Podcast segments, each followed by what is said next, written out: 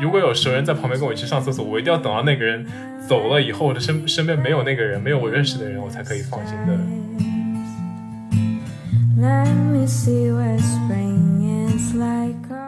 自过圣诞节当天，我老板跟我说我可不可以去上班，他就说那你是中国人，你又没有家人在这边，所以你不需要过圣诞节。我每次去理发店的时候，都很难拒绝 Tony 老师的各种建议。他人家新来的，我就请人家吃一次。谁想到就是开了这个头，后来这个一整周他都说他没有钱。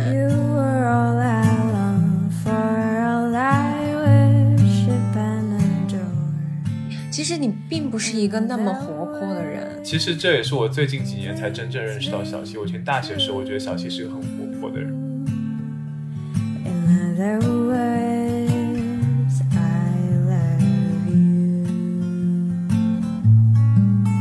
大家好，我是阿驼，我是小溪，我是杨子，欢迎来到大苏小雅。大苏小说三位生活在纽约、旧金山、海德堡打工人，每周陪你一起跨时差谈天说地。今天我们想聊一下不敢表达的自己。很多人呢，我们敏感，不会拒绝，十分在意自己在别人当中的形象。嗯，我想可能就是我们的小溪跟央子对于这有很多的想法要跟我们分享一下。哎，你这样宅自己真的是太刻意了。不是，我想说，我可能有的时候有点敏感。从这句话就能够表达出来，到底是谁 非常在意这些事情呢？不是，我们可不会这么说哦。我写稿的时候就惊呆了。不是，首先我觉得我我可能有一些敏感，但是我觉得我并不是很在意在别人眼中的形象。好了好了，你这么说就这么说吧。好，我呢是想到这个选题呢，是因为有一天我去餐厅吃饭。然后呢，我那天是非常非常想吃一个好吃的蜗牛，因为自从我们这边疫情关了以后嘛，很少在外面去吃饭。然后蜗牛这种东西，你不是能在家里面做的。然后我就抱着很高的期待，想要去吃一家法餐厅。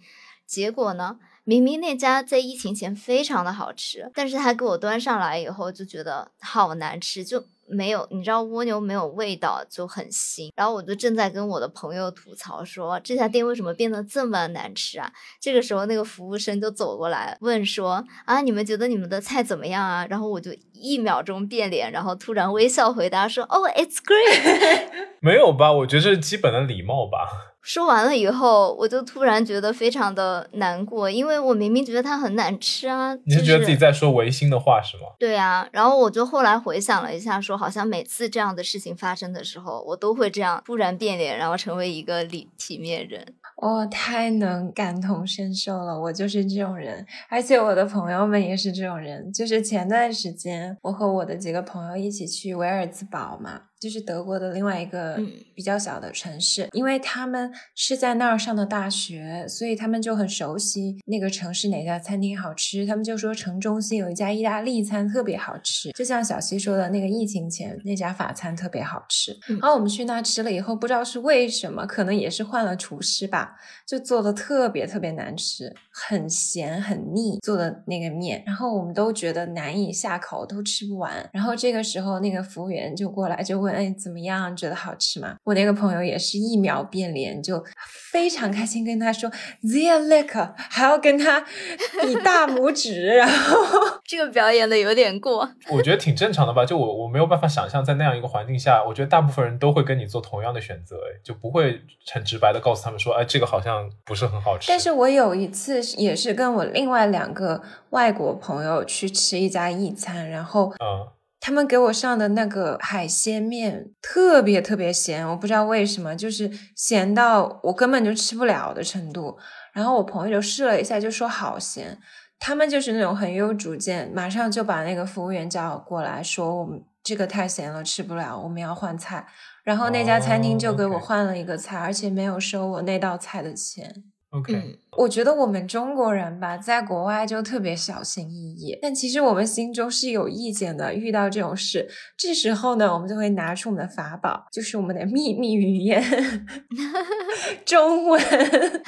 在我们在维尔兹堡的时候，就是一面笑着说好吃，另一面又用中文疯狂的吐槽 那家餐厅的质量是下降到了什么程度？但我觉得外国人他相对来说可能还是直接一点吧。以我的这种过往的经验来看，不是我，我以为是不可以说的。如如果是可以说的话，那我下次是可以说的啊。就是经常会有你在同一家餐厅就会看到隔壁桌的人交换菜啊什么，这还挺。而且你看，你看，Friends 也是 Monica，她是厨师嘛，她之前不也是遇到那个 Chandler 的前女友。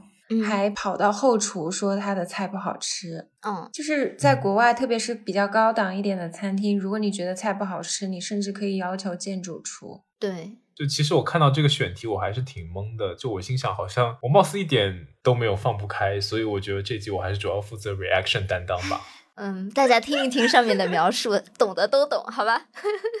嗯，好吧，好吧，好吧，好吧，我们就就此打住，不要再多说哈。那我能想到，我第一个就是不敢拒绝的重灾区呢，就是在被服务的时候，就像我们刚刚说在餐厅的时候嘛，我在那种时候就真的非常想要当一个体面人。我也是。就比如说吧，我办公室楼下的那个咖啡店嘛，然后那个点咖啡的小哥，他就会努力的记住每个人的点咖啡的喜好。好我有的时候是会点燕麦拿铁喝的。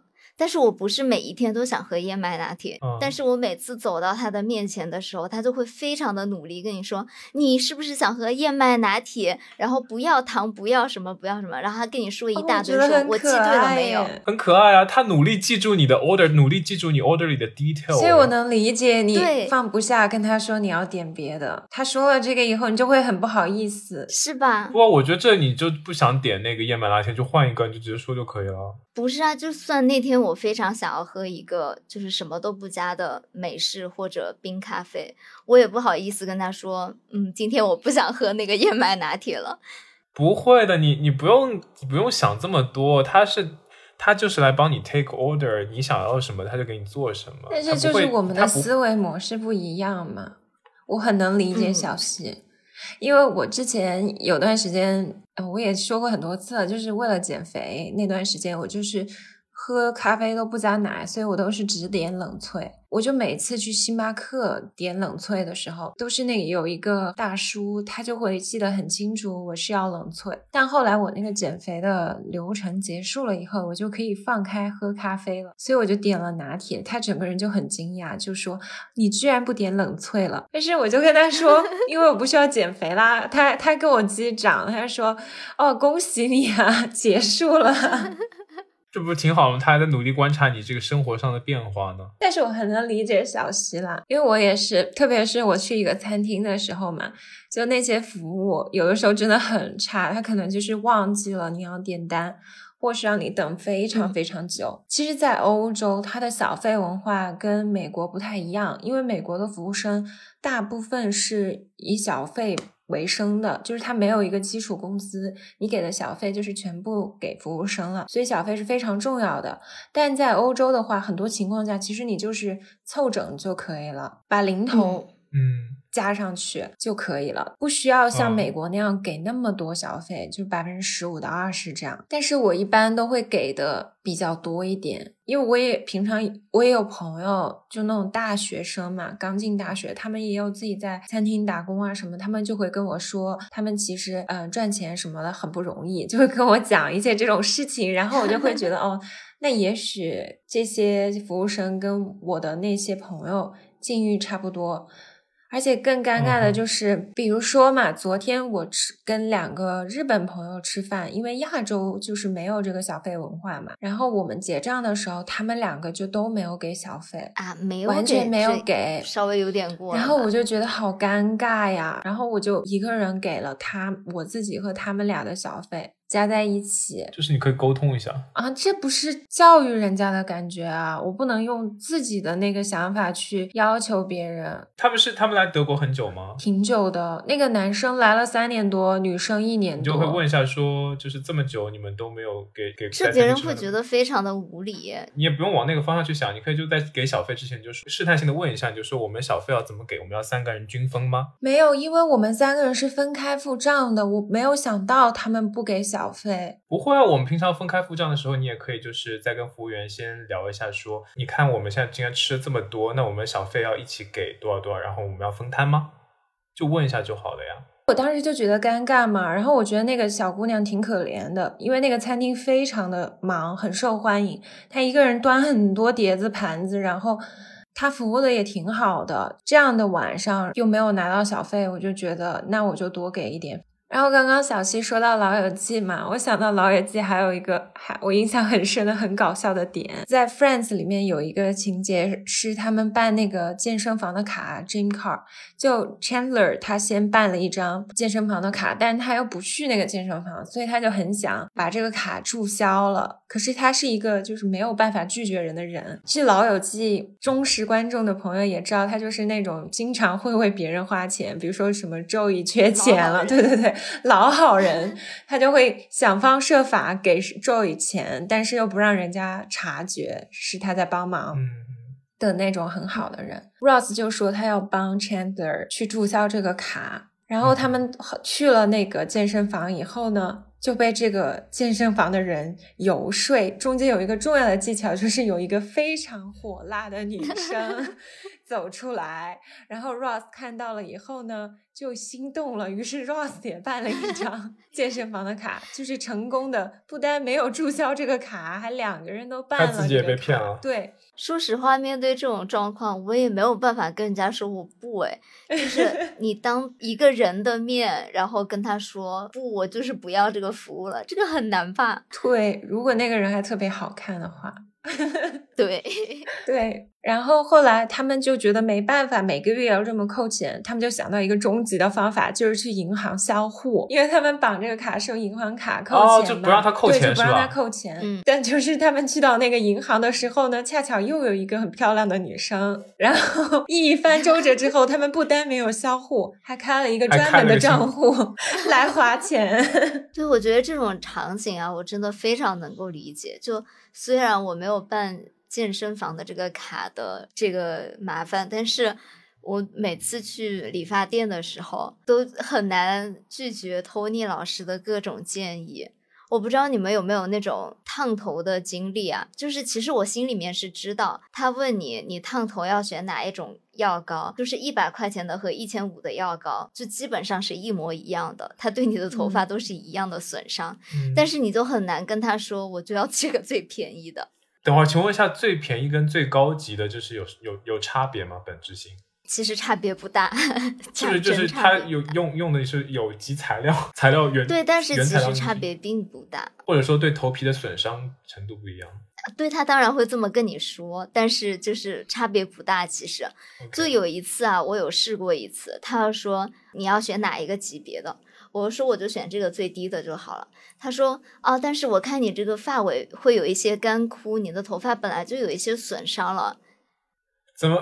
我印象当中，小西被请问这个 Tony 老师跟你之前在我们之前节目当中讲那个 Tony 老师，世界上每一个 Tony 老师都是一样的，然后他都会说啊，我建议你还是选好一些的，对自己的头发好一些。我很害怕我给你头发烫断了什么什么的，然后你就没办法，你就一定要选那个最贵的，他才会闭嘴。你而且你烫完了以后，他就会问你说你要不要加护理啊？然后我想说没必要吧，其实我家里也有很多发膜什么的，但他又说。哦，你回家就已经晚了。你最好的护理时机呢，就是一定要你烫完的瞬间。然后我现在给你做一支护理，然后那个护理就又要几百块钱，你知道吗？然后呢，还有。托尼老师会跟我说：“哦，你这个头发稍微有一点多，发量比较大，然后又是自然卷，比较难处理，所以我推荐你呢，一定要找一个烫染主管来帮你烫这个头发。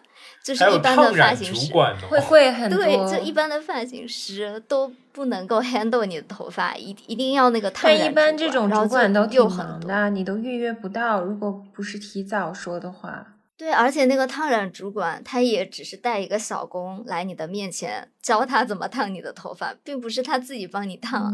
一顿操作完了以后，他还会问你说要不要充卡。哦，对，这是常用的。你这个时候你就可以说你身上没有那么多钱啊。那你很难开这个口吧？就是尤其是现在你都是刷卡，你就很难说就是我没有带那么多钱。他一般都会问你说。比如说你一千五，你再充个两千块钱，你就可以打七折，什么乱七八糟一顿操作，你就这样被 PUA 了呀？你就不能让他觉得有机会继续 PUA 你下去啊？我觉得这样的生活好难啊！我换位思考一下，如果我要做这样的工作，我我肯定每天都好大的挣扎，就是要开口求人，然后要对我开不对，我觉得要求人做这做那，我觉得好痛苦、哦。那做 sales 肯定就是要脸皮稍微厚一点嘛。好难啊！就是每天你都要顶着被人拒绝的那种风险和，就是经历那种感受。嗯，但这么换位想一想啊，突然就觉得他们也有点对啊，可怜就很是可怜。我以后就更难拒绝他了。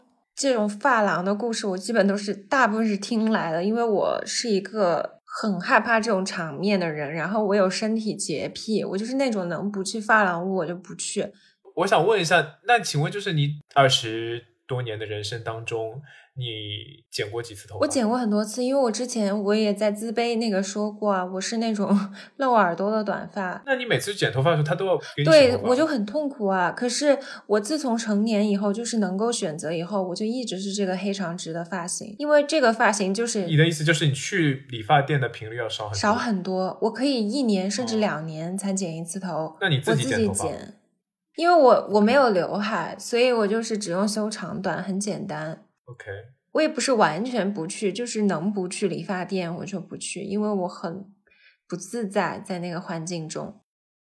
那除了这些我们在被服务的场景嘛，就是很难拒绝别人以外，其实我知道央子和我都是在工作场合也很难表达自己的人。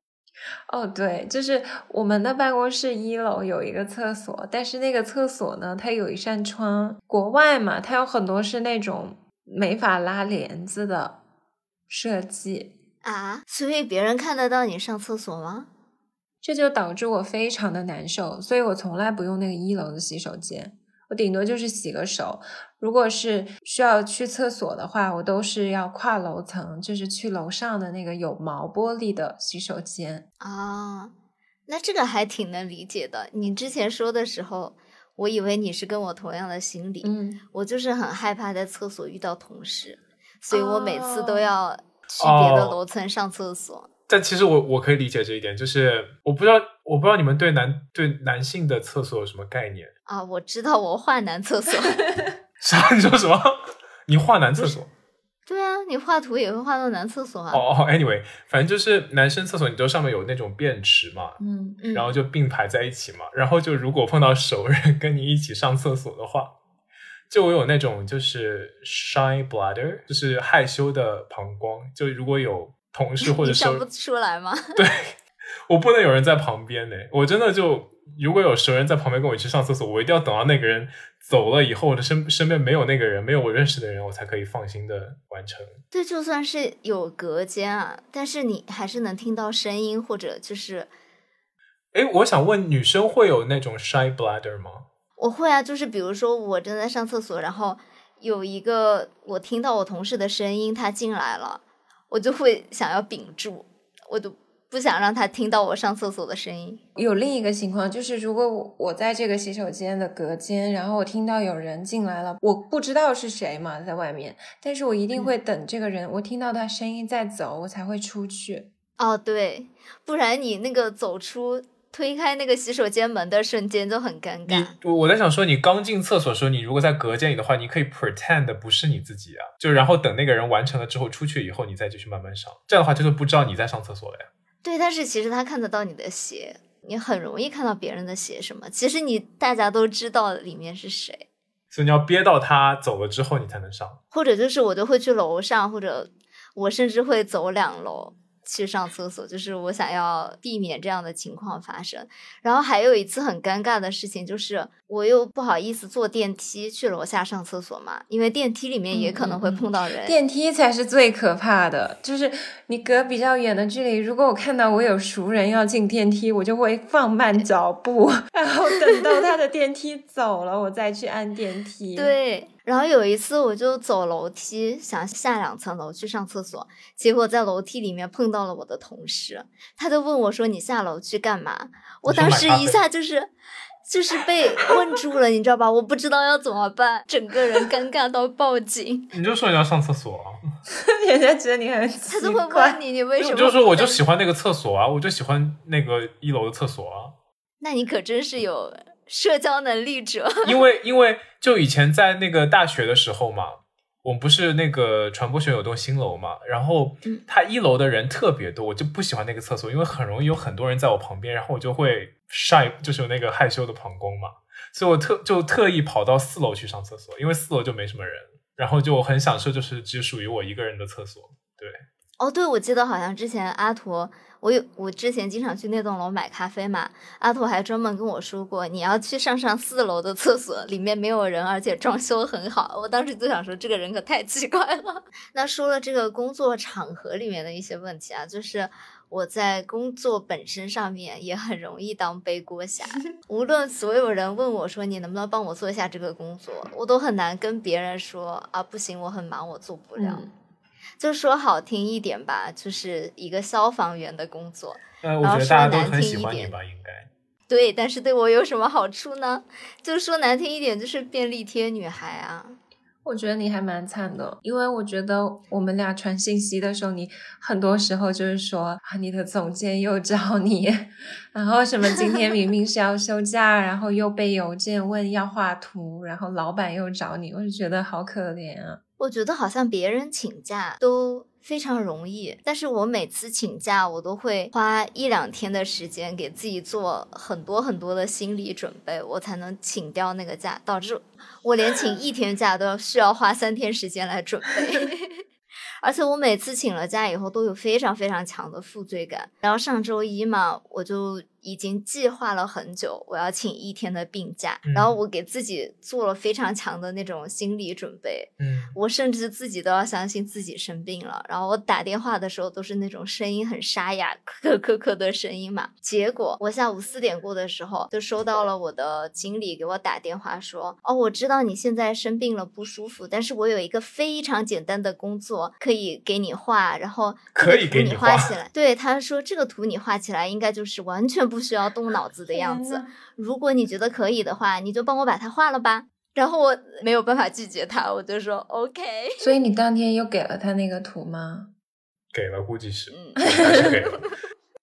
可是你就很难，就是别人给你打电话的时候，你当时就很难反应出来。他是打电话不行，问你要这个东西，对，哦，那可能是真的很急了。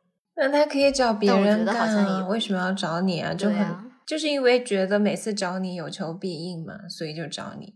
是这个逻辑。我感觉我们亚洲人有一个地方就是很，这确实是有点软弱。我我自己也是这样的，就是我有些德国朋友，应该说大部分德国朋友，周末都不查邮箱，他们就分很开，然后放假也绝对不会查邮件。我就是那种有强迫症，我不可能不查邮件，我看到邮件我就要马上看。你就你就真的周末你查邮件，很有可能就你一整个周末你就没办法好好过了。对，我觉得就真的不要查，真的。对，但是经常啊，我们在录制的间隙，杨子就会说：“等我回一下这个邮件。”我们就会对他怒吼说：“你不要看，你不要打开，你更不要回。”但是他每次都说：“等一下，等一下，我马上就回了这个邮件就好。开学了嘛，就会有很多学生也给你发邮件，他们就是那种问题会蛮多的，可能呃一些注册的问题啊，或者是他们写的作业啊有什么问题，就零碎的那些细节都会来问你。其实我觉得我最让我 记忆深刻的应该是过圣诞节，因为有一次过圣圣诞节节当天，我老板跟我说我可不可以去上班，因为有一个很急的活。当时上班的地方其他都是外国人，他就说：“那你是中国人，你不你又没有家人在这边，所以你不需要过圣诞节，你能不能去不是，关键是我是中国人，我一个人在外面，我没有家人在身边，我不是应该好好的过圣诞节吗？为什么我就不过圣诞节了呢？？”有时候我可能有点受虐倾向吧。其实我听到的时候，我还觉得那还不错，我还可以赚钱。就是如果没有家人在这边，我还挺孤单的。如果能够让工作啊这些填满，也不失为一种方法。有的时候。太 sad 就是有时候说周末去加班，我又觉得好像还不错，就是我觉得我好像有事做，然后有人说话。我刚刚想说小西那个，你你不刚刚说了吗？平常很多人都来找你帮忙。那像刚刚老板就周末找你的时候，你就想一个，比如说可能就是你可以寻求帮助的一个同事，你就把他 refer 给你的老板不就行了吗？可是我都很害怕欠别人这个人情哎。别人已经欠了你那么多人情了，你为什么不能让他们稍微还一下呢？你刚刚不说别人都来找你画图吗？可是你要开这个口就很难啊。那别人找你的时候，他们也没有觉得很难啊。对啊，我就是很想要，就是获得，就是那么敢表达自己的那些人的心态。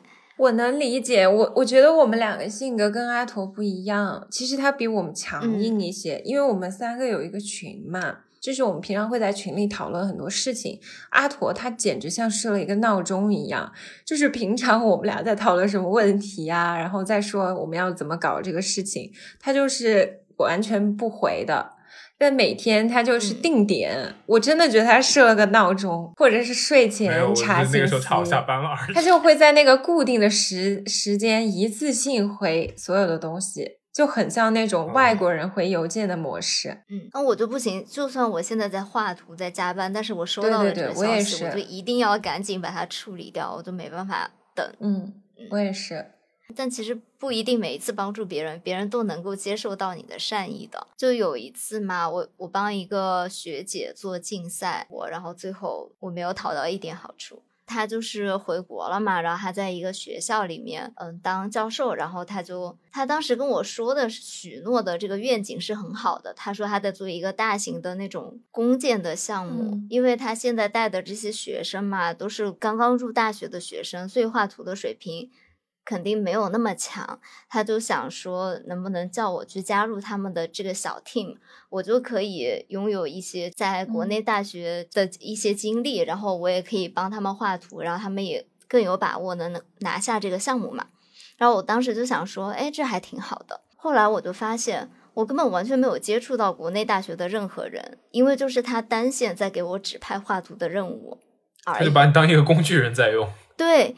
因为他的学生就是画不了这么多图嘛，他就 literally 是拿着我的作品集说，你的作品集的这张图很好，我想要一张这样的图，你现在帮我画出来。而且他就是给我发那种六十秒的微信语音，就是连着好几条六十秒的语音，说你这个图这个地方改一改，我们就能用怎么怎么样。然后他还叫我把所有的原文件发给他的学生，所以他的学生就可以用我的笔刷或者我的画图方式去。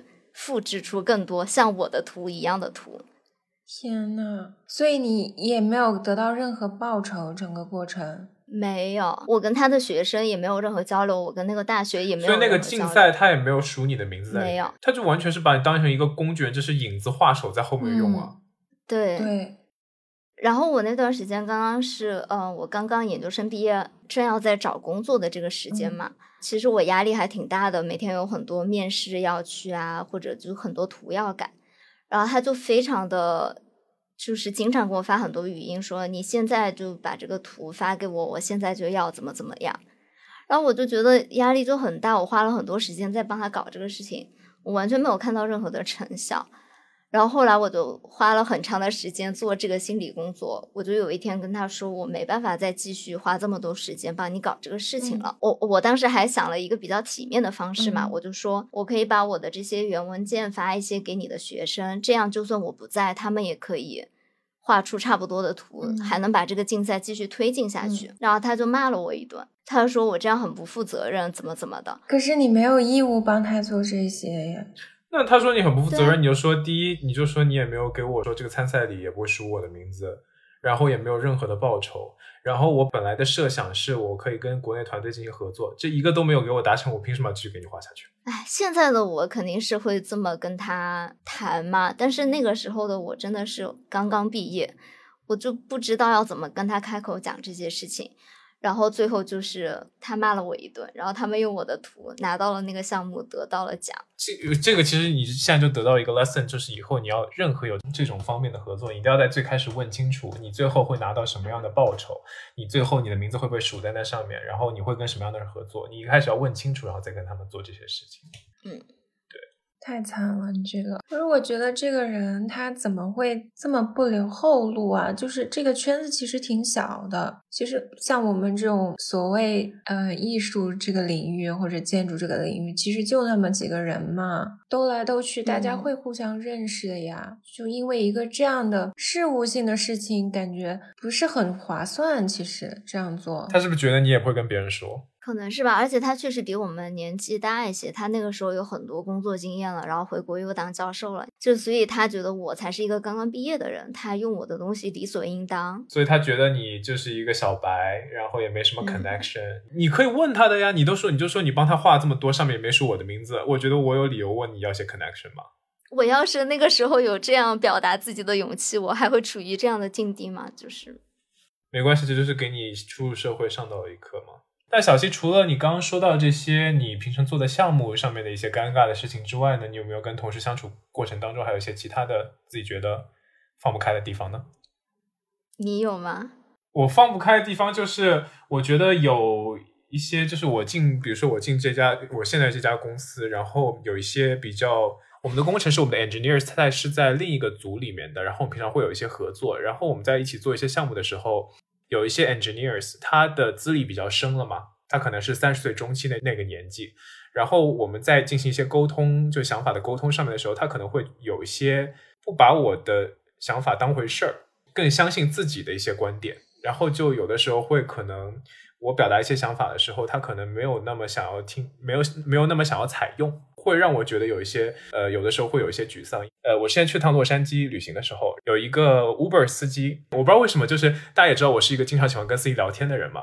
然后我就跟他聊天，聊着聊着，然后我就突然聊到我的职场烦恼，然后跟他聊了以后，然后他就说，嗯，就听上去这个人像是就是他在你的工作场合给你一个 hard time 那种人。我觉得一个好的办法是你可以单独约他出来吃个饭，就因为我是对，然后我跟他说。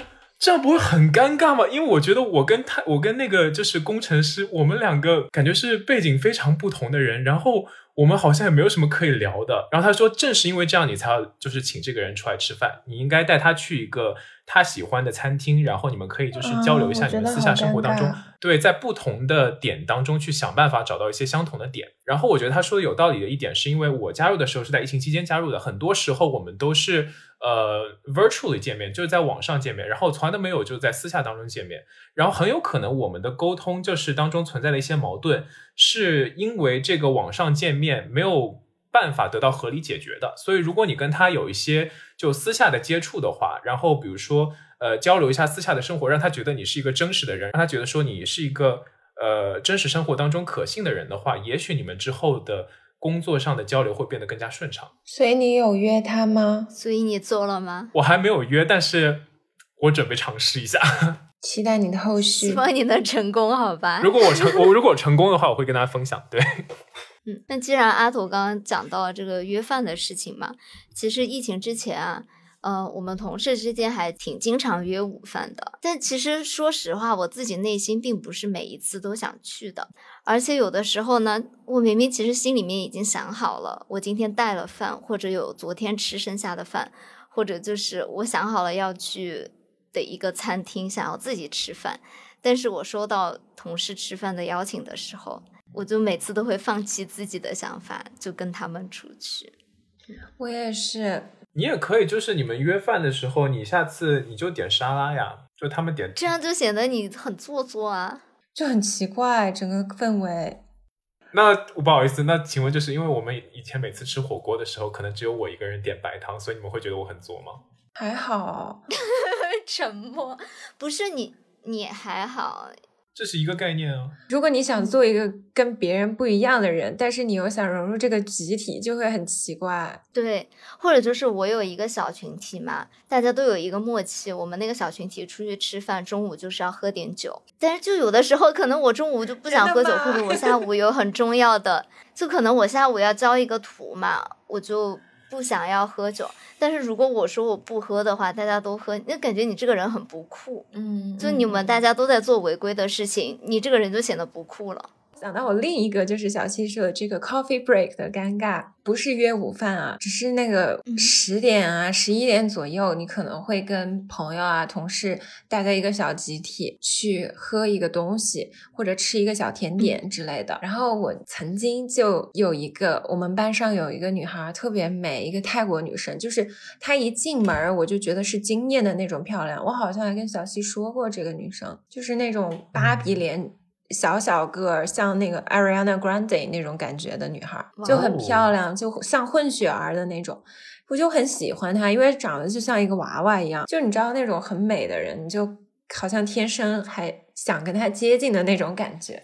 然后我们每次就大家小组去喝咖啡的时候，他就跟我说他没带钱，就是因为那个咖啡店。他他为什么他为什么跟你说不跟别人说？可能是因为第一次我们一块儿去的时候，他恰巧站在我边上，哦因为我在跟他说话嘛。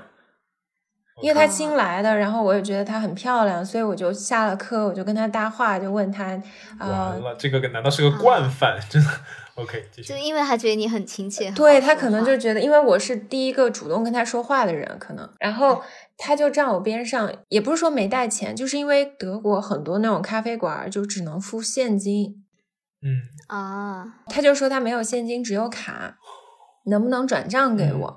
我就说哦，没事，嗯那我请你喝吧。因为就一个咖啡或者买再买个甜点，没有多少钱嘛，几块钱，我就想说，就嗯他人家新来的，我就请人家吃一次。谁想到就是开了这个头，后来这个一整周他都说他没有钱。这也太尬了吧！一整周，第一次的时候，他就是说啊，他没有钱，然后他能不能转账给我？我就觉得这几块钱没必要，还转个账，就感觉有点生分嘛。但是我没有想到他一周都这样，我好像他也很好开口哎。我就真的好下头啊！我本来还觉得就是很想跟他做朋友，然后你每天都请他吃饭，我现在真的就是觉得你不能这样做，就是会被别人占便宜。嗯，就我跟你还蛮一样的心态，就是我有的时候事情做了，但是我心里面又不是特别的爽。有的时候嘛，大家一群人出去吃饭，那你不可能每个人都把卡掏出来就是给钱，因为这样就有的餐厅不收这么多卡嘛。然后呢，我一般我又是一个很敏感的人，我一般不会先提出来说我要掏这个卡，嗯因为我想说有的人有可能想要卡里积分啊或者怎么样，我会先等大家说话，如果没有人要说这个话，我当下我就会觉得很尴尬，我就会掏出自己的卡说那我先给吧。就有可能大家就是最后给完了就忘了，我就会心里面纠结个两三天。就比如说，我要不要给他们说我跟陶酱关系很好嘛？还有一个原因就是，我觉得陶酱是一个非常大气的女生，她都会在群里跟大家说，哦，这个嗯小溪多少钱啊？嗯只要有一个人说了这句话，就大家都会开始转钱了。对，但是如果没有人提这个话头的话，我就很难提出这个话头说啊，我好像给了这个钱，你们没有转给我。哦，我观察到就是我别的朋友，他们一般有遇到这种情况，就是说，哎，就是那个叫什么，你还没有转给我啊，人家记得转给我，就是就不用说那么严肃，你可以稍微开玩笑的这样讲出来。哎，我不知道你们会不会有那种很久不联系、不是特别熟的朋友，但是突然来找你，然后开口就要帮忙，有，你们有办法拒绝这样的事情吗？看情况我会，如果就是不是什么特别麻烦的忙的话，我应该会帮吧。我觉得我有一个比小溪相对来说稍微好一点的地方，就是我还是不是很多有朋友找我借钱什么的。我感觉你好像金钱交道上会有人找你帮忙。我跟小溪是两个方面，我觉得我是经常被当成那种义务智力劳动力，可能我没有脑脑子，大家只想找我你也有那个 教授找你画图嘛？但是我的这个频率真的是非常高，小溪也知道，我可能两三天就会有人找我帮忙翻译或者改文章，这么厉害？就是问我意见。那我觉得我可能太 isolated 了，我大概一年大概 五次，不超过五次。还有很多事儿没做完。今天我有一个朋友给我发了一个五千多字的文章，让我给他改。大部分时间我还是很乐意的，因为我觉得对我自己来说也是一种学习嘛。我觉得你这个心态真的绝了，我我会觉得非常不是，我觉得也是人家很看得起我呀，不然他干嘛来问我呢？就是人家也是挺优秀的人嘛。就我如我觉得，如果你觉得是有趣的话，当然没问题。但我觉得有的时候他那个忙呢，就是就是不是那么有趣，然后可能就也会占用你很多很多时间。那我这个情况下，我可能就会直截了当跟他说，我可能真的不行。不是，但是我也有拒绝过人。就是我有一位七年没有说过话的高中同学，突然有一天找到我，招呼都没有打，直接就提了诉求，就问我能不能把它校对和修改它几百页的一篇生物学不是的论文。这个真的太夸张了，你跟生物学没有半毛钱的关系。也对，你自己学的东西完全一点关系都没有，然后让你看几百页的论文，我的天呐，啊真的。我当时还给我爸妈提了一下这个事儿，我爸妈就说能帮就帮吧，你也没有什么损失啊，你还帮了人家一个忙，怎么没有损失几很百页很多时间，你说不定要花一整天在上面。不止一整天，花了很久的时间。所以你真的做了啊？因为他跟我专业也不对口，对我帮了。这个故事最那个的一个地方就是最后我帮人家看完改好了，他跟我说下一次能不能快点发给他就更好了，什么？决定我以后再也不要帮他了。这些人懂不懂礼貌啊？有没有基本的社交礼仪啊？先说个谢谢好不好？其实我后来一想，如果是一个有社交礼仪的人，他也不可能七年不跟你联系，就是我们连逢年过节都不联系，嗯然后突然跟你开口问你帮这个忙，我就讲了一个教训嘛。嗯就之后我有一个朋友也是几百页的论文，他让我帮他看，我就说我没有时间，因为我确实自己有很多事要忙，我没有时间。是的，就是这样子。我跟他说，我能不能就给你看一个 introduction，可能就是二三十页，我可以。但是你让我看一个三百页的东西，我真的没有办法。然后我那个朋友还跟我说，啊，不要你很多时间的，你一个多小时就能看完了。什么？我那个朋友做建筑的，就是我跟建筑虽然有一点关系，但是他有很多术语，对不？我觉得不管是不是，就算是艺术的，让你看三百页，我觉得也太夸张了。对，但是我有一个对比的例子，就是我记得去年的时候，我有一个很好的朋友毕业，他是写硕士论文，因为他确实是我非常亲近的朋友，我是很愿意帮他这个忙的。就硕士论文可能八九十页吧，加上图啊这些一百来页的样子，就还好。他写完第一章就发给我，然后我就看一张，写一张，看一张这样子。因为他跟我关系太好了，他但是他这个人是一个人情很通达的人。首先，他就对我表示了感谢，然后他问我要给我多少钱，因为他觉得再好的朋友，这么大的一个工作量，还是应该付给我报酬。但因为我们这么嗯亲近，我不可能要他的钱的。我就跟他说，我不可能收你的钱，这也是你人生的大事，我很乐意能够尽一点点我的微薄之力。虽然我们觉得友谊啊、亲情都是不能用金钱衡量的，但如果他以其他的方式对你表达感谢的时候，你还是会很感动。嗯因为当时对就德国有一段时间非常热，哦，其实那都两年前了，不是一年前了。然后我的房间，因为欧洲没有空他给你买调嘛，了空调大部分的地方，嗯他给我买了一个空调扇，哦，挺好的那种空调扇。如果他单给你钱的话，感觉这样子反而生分；但如果给你买了一个你现在需要的东西，然后就感觉很体贴啊。就觉得他这个人真的嗯好体贴，很温柔哎。对你，这朋友很会哎，真的。对，嗯，人间有真爱，人间有真情，有没有？所以能帮还是得帮的。但其实我感觉我有的时候，就算跟很熟的老朋友，就比如说你们嘛，就我有的时候还是会有一点不是很愿意表达自己内心真正的 想法。我发现了，就有的时候吧，我就想非常希望自己是一个那种很大大咧咧的男孩子的性格，就很多事情想要假装不在意的样子，云淡风轻。但其实我有的时候就是都被看穿了啊！我其实觉得这件小事挺反映我们两个都有的个性，就是一个什么事情呢？就我们第一次做周边的时候，是小西记得嘛？就忙前忙后都是他弄的，他就是一个天使 girl 啊，就是哎呀，你不要在这里给我吹彩我是真的发自肺腑的说，因为他就是那种人狠话不多，你知道吗？就是他不会跟你赘述整个细节和过程，但他会把事儿完成的特别好。就是他把第一次我们寄明信片的时候，就全是他弄的，从订啊，然后寄送的过程就很累很辛苦嘛。然后他最后算出来多少钱，就发到群里，让我们大家平分这个费用嘛。但其实过了很久之后，我才知道小西他其实是抹了那个零头，就是给我们有少算钱的，让我们转账。然后我当时就觉得很难受，因为我觉得他已经没有把人工算进去了，整个这个过程他就非常的辛苦，而且也不怎么跟我们说他付出了多少。最后面我们才知道，连钱这么一点事都没有给到位，就是我就很不舒服。我当时就给他转了一个红包，啊，我就想说，嗯，把那个空缺补上，然后再多给一些钱，因为我觉得，你看你还要多给我一些钱，对，我就觉得这个人工其实很费钱，我给的那个钱其实远远不够，但是那个意思要到。然后小西就觉得我很奇葩，他不是吐槽我的那种了，他就觉得我为什么这么客套，就认识这么多年的朋友，然后对我们俩在那里装来装 去，我不能说，我们俩就在那里推推拉。当时我转的那个账，我还跟他道了个歉，我说好对不起你。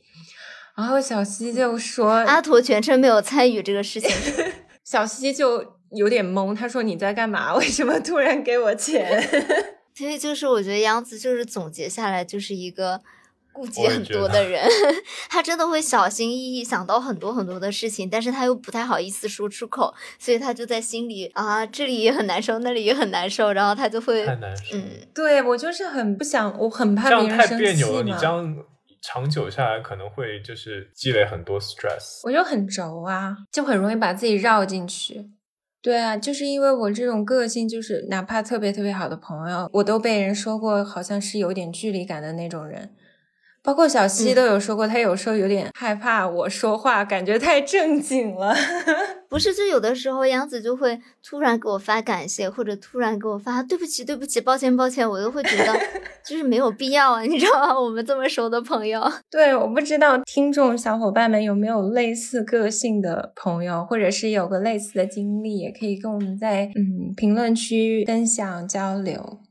之前陶酱有讲一个他观察到的，觉得我很放不开的地方，就是一群人一起吃饭或者聊天的时候，我是一个非常害怕冷场尴尬的人，尤其是和在新朋友在一起的时候。就比如说这个话音落了，没有人接话，我就会跳出来接话。我不是那种会开启一个新话题的人，但是只要有别人的话音落了，就当场没有人要接。我就会跳出来接这个话，在我们群里其实也是这样捧场大的，师。对是吗？啊，你就很怕冷场啊！哎，我我很理解，我也是这种人，就是除非是那种非常熟悉、认识很多年，我就觉得可以享受沉默，就是两人一起坐车啊什么，可以完全不说话，很有默契。但是如果是那种一般般的朋友或者刚认识的朋友，我觉得如果中间有沉默的空隙，我就不行。对我就会整个人尬住。嗯，你这个让我想到，我有一个同事，就那天我们坐另一个同事的车，然后回回城里嘛。就其实我跟他已经在白天的时候把很多我们之间共同的话题聊得差不多了，然后晚上我们坐在车上回去的时候，他就在努力的试图跟我就是更多扯新的话题，但其实我那天已经很累了，我已经不想继续回回回他了。然后他还是不断的就是在每次沉默大概一两分钟之后，还是定期会丢新的话题出来。我非常 respect her，然后我觉得她真的 she's try，就是她真的有 trying to communicate。不是，可是你不会觉得，就尤其是坐在一个密闭或者这样的空间里面，就安静的时候，我整个人就会变得非常慌，我脑子里面就一直在转，说我要讲什么，我要讲什么。呃，所以我会回他。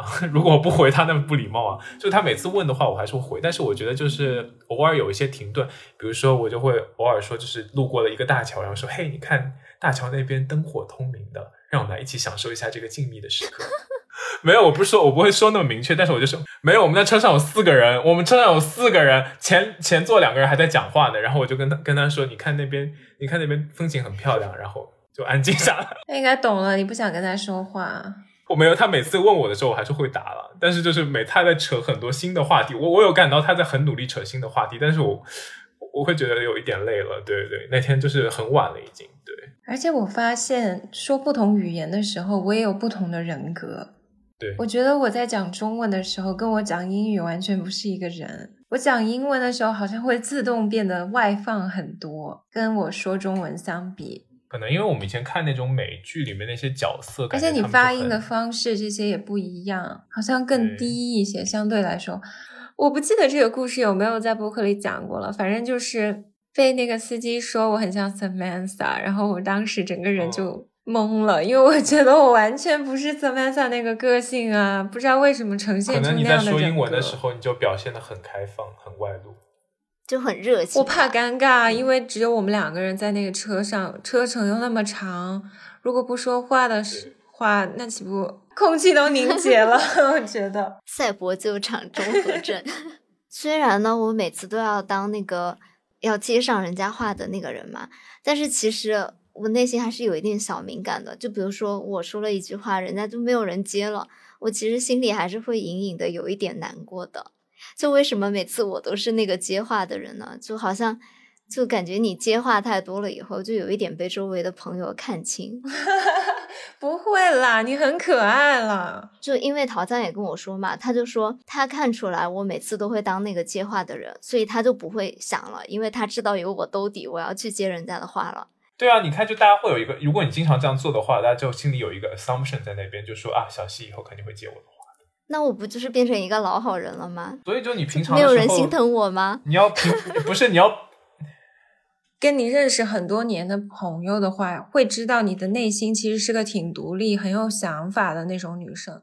就跟你播客里呈现的那个形象其实不是很一样，包括你平常在群里，其实你并不是一个那么活泼的人。如果认识你久了，你其实不是，嗯，就是你会想让大家都开心，所以你会去活跃这个气氛啊，做很多努力。其实这也是我最近几年才真正认识到小西。我以前大学的时候，我觉得小西是个很活泼的人，我最近几年才就是跟他有了更深层次的接触了以后，我会发现他其实是一个非常害羞的人。